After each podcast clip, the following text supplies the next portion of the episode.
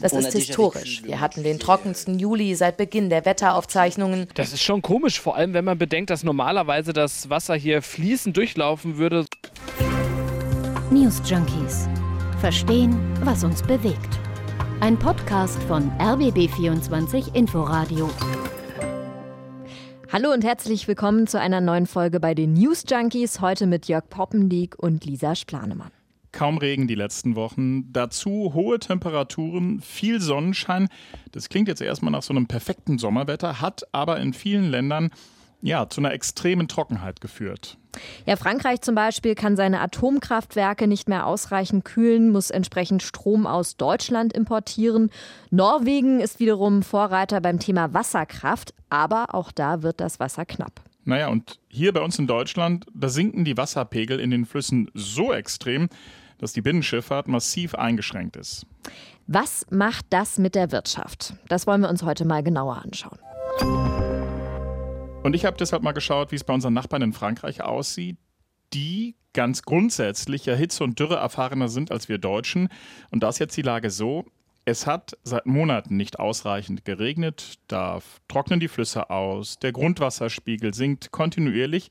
Und das übrigens nicht nur im warmen Süden, also in Mittelmeernähe, das gesamte Land ist da betroffen. Frankreichs Minister für ökologischen Wandel, Christophe Bichu, sagt, die Situation die ist kritisch. Das ist historisch. Wir hatten den trockensten Juli seit Beginn der Wetteraufzeichnungen und wir wissen schon jetzt, dass dies der trockenste Sommer sein wird, den wir bisher erlebt haben. In 92 von 96 Departements herrscht akuter Wassermangel und wir mussten den Verbrauch mit staatlichen Maßnahmen reduzieren.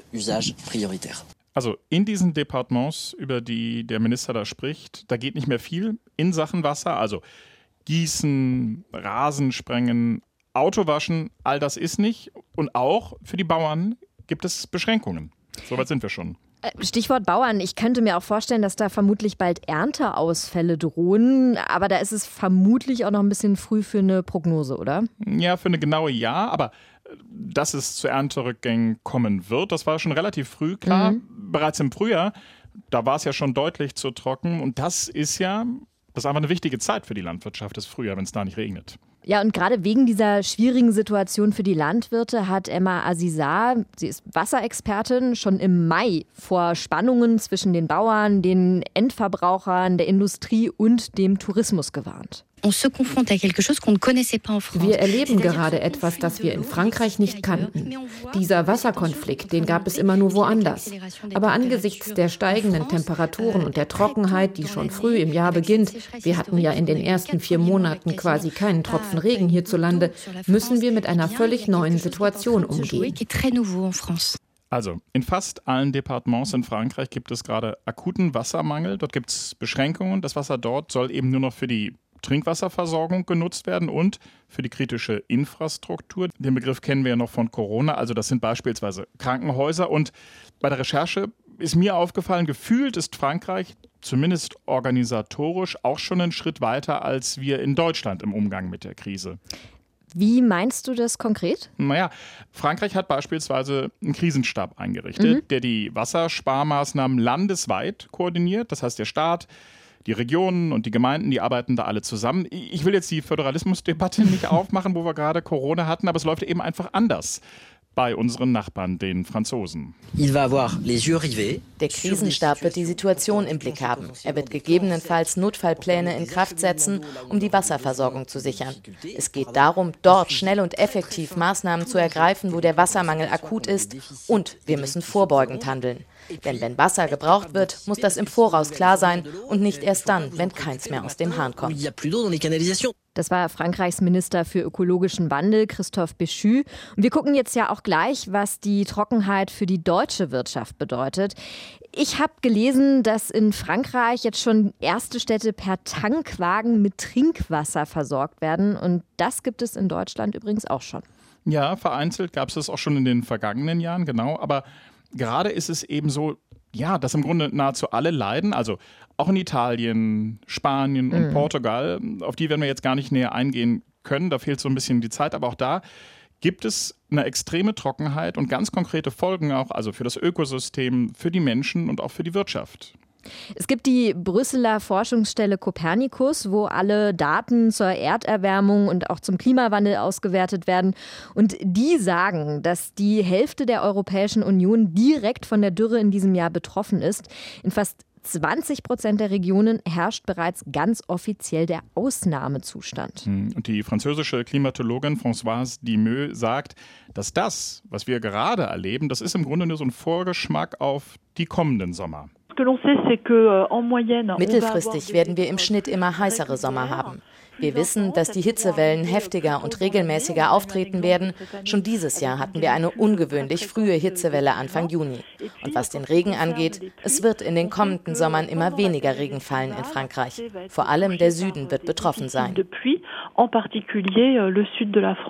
Ja, und das ist alles nicht ohne, muss man ganz ehrlich sagen. Vor allem, wenn man auch bedenkt, was gerade passiert im Energiesektor. Es ist nämlich so, dass Frankreich, das eigentlich als verlässlicher Stromexporteur gilt, ganz plötzlich aus Deutschland Strom importieren muss.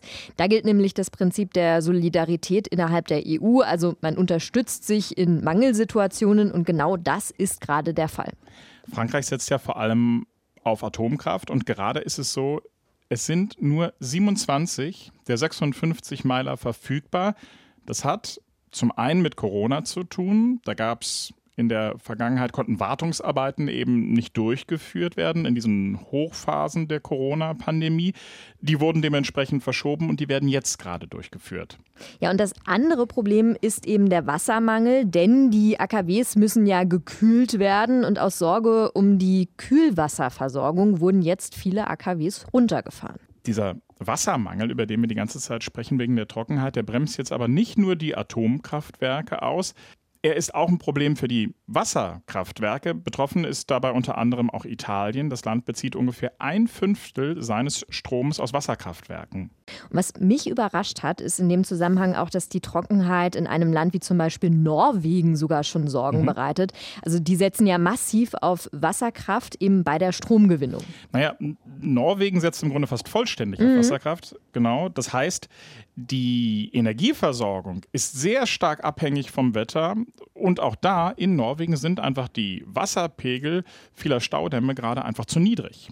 Ja, und wenn das jetzt so weitergeht mit diesen niedrigen Pegeln, dann könnte Norwegen, und da kommt jetzt übrigens auch Deutschland mit ins Spiel, seine Exporte drosseln. Wir als Deutschland importieren nämlich seit vergangenem Jahr Strom aus Norwegen.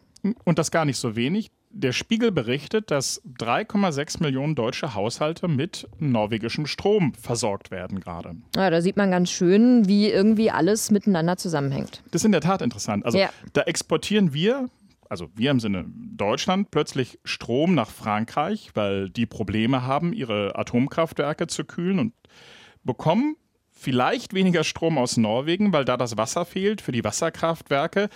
Und der Strom übrigens, den wir nach Frankreich exportieren, der wird unter anderem eben gewonnen aus Gas und Kohle. Genau, und Stichwort Kohle, da kommen wir auch gleich nochmal drauf zu sprechen, denn auch hier bei uns gibt es da inzwischen einige Probleme. Durch kaum Regen und viel Hitze führt es nämlich hier auch bei uns in Deutschland momentan dazu, dass die Pegelstände sinken und dass die Flüsse immer stärker austrocknen. Die Situation ist an einigen Stellen sogar schon ziemlich dramatisch, kann man sagen. Ja, zum Beispiel momentan ganz gut zu sehen am Beispiel Panke. Die ist in Berlin das wusste ich ehrlich gesagt gar nicht, nach Spree und Havel der drittlängste Fluss und gut 30 Kilometer lang. Reporter Raphael Knob hat sich in Zepernick umgeschaut. Die Panke ist da, aber kaum noch zu finden, sagt er. Das ist schon komisch, vor allem wenn man bedenkt, dass normalerweise das Wasser hier fließend durchlaufen würde, so rund 20 Zentimeter hoch, also bei mir bis zum Knöchel Wade ungefähr stehen würde. Und jetzt liegen hier einfach mal vertrocknete Blätter, leider Plastikmüll und es ist eigentlich nur trockener Sand zu sehen. Ja, und mit mir durch das leere Flussbett gelaufen ist auch Andreas Krone vom Wasser- und Bodenverband und er hat mir noch mal erklärt, dass die leere Pankung auch Auswirkungen auf die Hauptstadt hat, auf die Trinkwasserversorgung. Es ist also ein Warnschuss. Die sinkenden Abflüsse sind für Berlin besonders dramatisch, weil ja die Trinkwasserversorgung in Berlin im Wesentlichen auch aus dem Grundwasser und aber auch aus der Spree und aus der Havel äh, gedeckt wird, sodass äh, in Berlin wirklich wenig ankommt. Also, die angespannte Lage könnte sogar Auswirkungen auf die Trinkwasserversorgung in der Hauptstadtregion haben.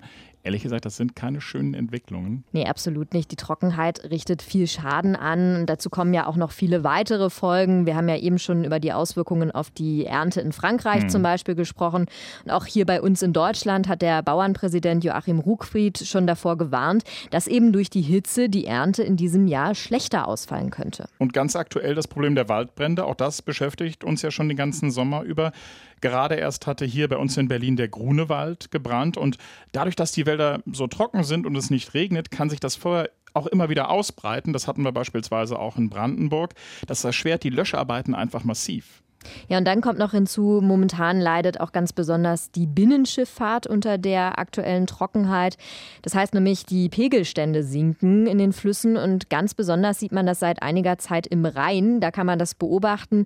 Für den Schiffverkehr ist das eine wahnsinnig wichtige Wasserstraße, über die dann auch viele Güter transportiert werden. Jetzt muss man ganz ehrlich sagen, der prozentuale Anteil der Güterverkehrsleistung für die Binnenschifffahrt in Deutschland ist jetzt nicht besonders hoch. Laut Statistischem Bundesamt lag der Anteil 2020 bei 7 Prozent. Mit Abstand am meisten werden einfach Waren immer noch auf der Straße transportiert, also per Lkw. Also kann man sagen, die Binnenschiffer, die spielt eher eine untergeordnete Rolle für den Güterverkehr. Hm, ja, das stimmt. Da muss man jetzt allerdings auch gucken, was per Schiff transportiert mhm. wird. Denn da zeigt sich wieder, das sind auf der einen Seite Energieträger, auf der anderen Seite ist die Binnenschifffahrt aber zum Beispiel auch ein wichtiger Transportweg für die Chemiebranche. Also man sieht, wenn es um die transportierten Waren geht, dann spielt der Schiffverkehr doch eine große Rolle. Gerade in der aktuellen Phase, in der wir uns befinden, sind wir besonders auf die Energieträger angewiesen. Mhm. Das ist vor allem Kohle, über die haben wir eben gerade schon gesprochen, die über den Wasserweg transportiert wird, die das ausbleibende russische Gas so ein Stück weit ersetzen soll. Und wenn es da nun Lieferschwierigkeiten gibt, dann ist das durchaus kritisch. Ja, da hast du vollkommen recht. Und da kann übrigens auch die aktuelle Situation beim Wassertransport dazu führen, dass die gesamte deutsche Industrie die Folgen zu spüren bekommt. Heißt nämlich, wenn die Situation jetzt längere Zeit angespannt bleibt, dann kann das Auswirkungen auf die Produktion haben, warnen Ökonomen. Das heißt also, da können dann die benötigten Güter nicht rechtzeitig oder auch nicht in ausreichender Menge geliefert werden. Und dann muss entsprechend die Produktion angepasst, also gedrosselt werden. Und in der letzten Zeit sah es ja ganz danach aus. Besonders entscheidend für die Binnenschifffahrt ist nämlich ein Knotenpunkt. Das ist Kaub, das ist eine Stadt in Rheinland-Pfalz. Dort ist der Pegelstand ganz besonders niedrig. Nach Angaben des Wasserstraßen- und Schifffahrtsamts Rhein lag der Pegelstand dort am Donnerstag bei 34 Zentimetern und die Fahrrinnentiefe damit bei 1,46 Meter. Das ist natürlich extrem niedrig, aber was ich sehr erstaunlich finde, trotz dieser aktuellen Situation konnte der Schiffsverkehr bislang aufrechterhalten werden. Das sind ja krasse Zahlen, aber wie, also wie funktioniert das?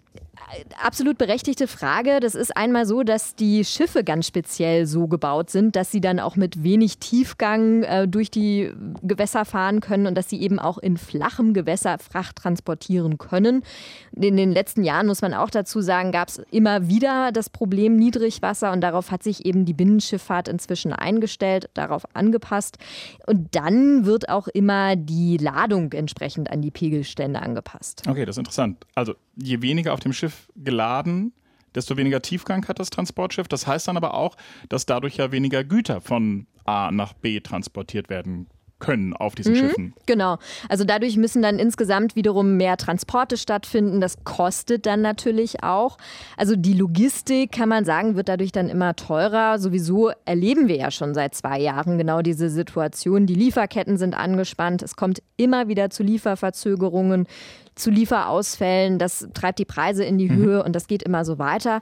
Und der niedrige Rheinpegel verschärft jetzt die Situation. Das hat zum Beispiel auch der Verkehrsminister Volker Wissing im ARD-MoMA-Interview gesagt.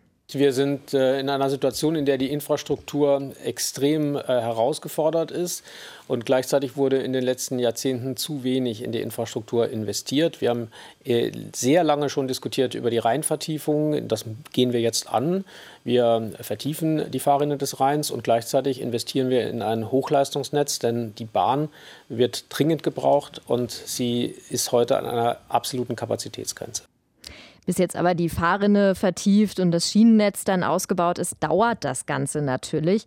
Das ist ein längerfristiger Lösungsansatz, löst aber aus meiner Sicht jetzt das akute Problem weniger. Hm, gut, da könnte man jetzt natürlich sagen, warum nicht einfach alles von vornherein per Lkw transportieren, aber so einfach ist auch das nicht. Das liegt unter anderem am logistischen Aufwand. Oft ist die Infrastruktur einfach gar nicht dafür ausgelegt und auch beim Güterverkehr auf der Straße sind die Kapazitäten begrenzt. Das muss man ganz ehrlich sagen. Ja, und eine Lösung wäre deshalb nicht den Lkw-Verkehr, sondern die Schiene zu nutzen.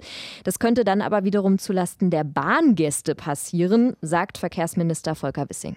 Ja, faktisch ist es so, dass der Personalverkehr auf eine stabile Energieversorgung angewiesen ist. Ohne eine stabile Energieversorgung fährt auch kein Personenzug, der braucht auch Strom.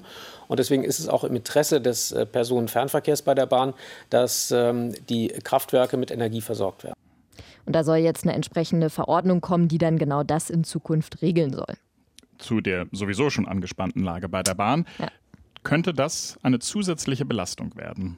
Ja, und daran sieht man, dass die Probleme immer weitere Kreise ziehen und dass eben schlussendlich dann doch alles miteinander zusammenhängt. Jörg, ich würde vorschlagen, mhm. wir machen an dieser Stelle einen Punkt und sagen bis zum nächsten Mal. Wir sagen Tschüss. Tschüss. News Junkies.